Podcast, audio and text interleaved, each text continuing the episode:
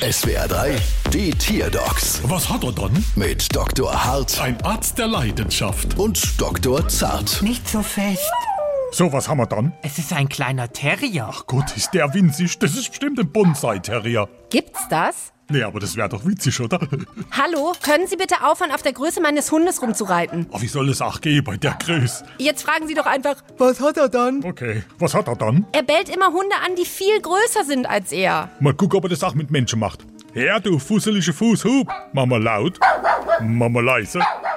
Der wird ja nicht einmal leiser. Null Respekt, der Freckel. Das ist bei kleinen Hunden ein bekanntes Phänomen. Damit versuchen sie Dominanz zu zeigen. Es kann aber auch Unsicherheit oder Aufregung sein. Haben Sie schon mal probiert, den Mini-Fifi mit Fleischknepp Gräser zu füttern? Ja, aber das hat nicht funktioniert. Ich meine, so viel kann er ja gar nicht zunehmen. Also, ich kenn das. Das ist wirklich ein Problem. Er stresst immer die Größten an. Wenn da mal einer nach ihm schnappen würde, dann wär's aus. Deshalb müssen Sie ihm das irgendwie austreiben. Ich hab Idee. Zart, hol mal die deutsche Dogge aus dem Wartezimmer. Ja, Moment. Er kapiert's einfach nicht. Dann hole mal die Elefantekuh aus der 3. Ja, okay.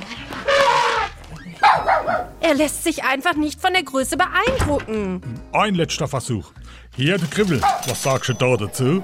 Wie haben Sie das denn jetzt geschafft? Was ist denn größer und furchteinflößender als ein Elefant? Na Da, unsere Rechnung.